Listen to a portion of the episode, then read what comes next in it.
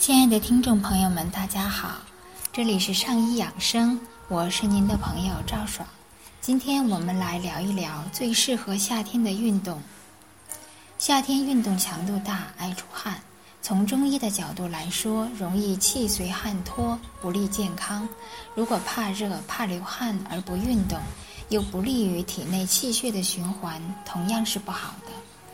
专家指出，太极拳是最适合夏天的运动之一。中医专家指出，太极拳具有降压提神的功效。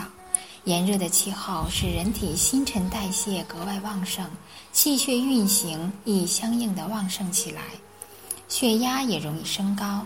太极拳强调气沉丹田，达到平静心态、降低血压的效果。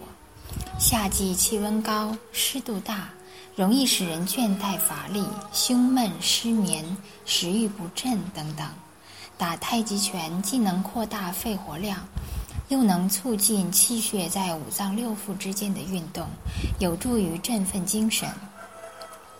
需要提醒的是，夏季人体本来能耗就非常的大，锻炼时更需要量力而行，尤其是。